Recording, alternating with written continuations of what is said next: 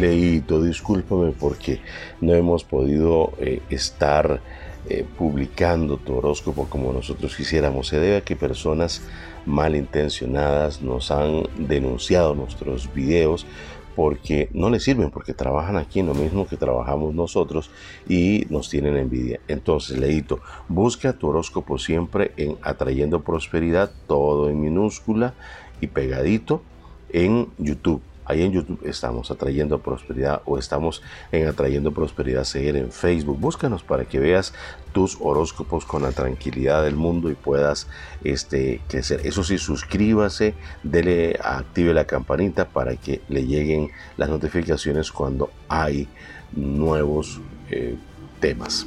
Según me indica la carta del 3 de espadas, ciertos problemas están influyendo en tu trabajo. Esto te ha traído mucho ajetreo, estás bastante nerviosa o nervioso.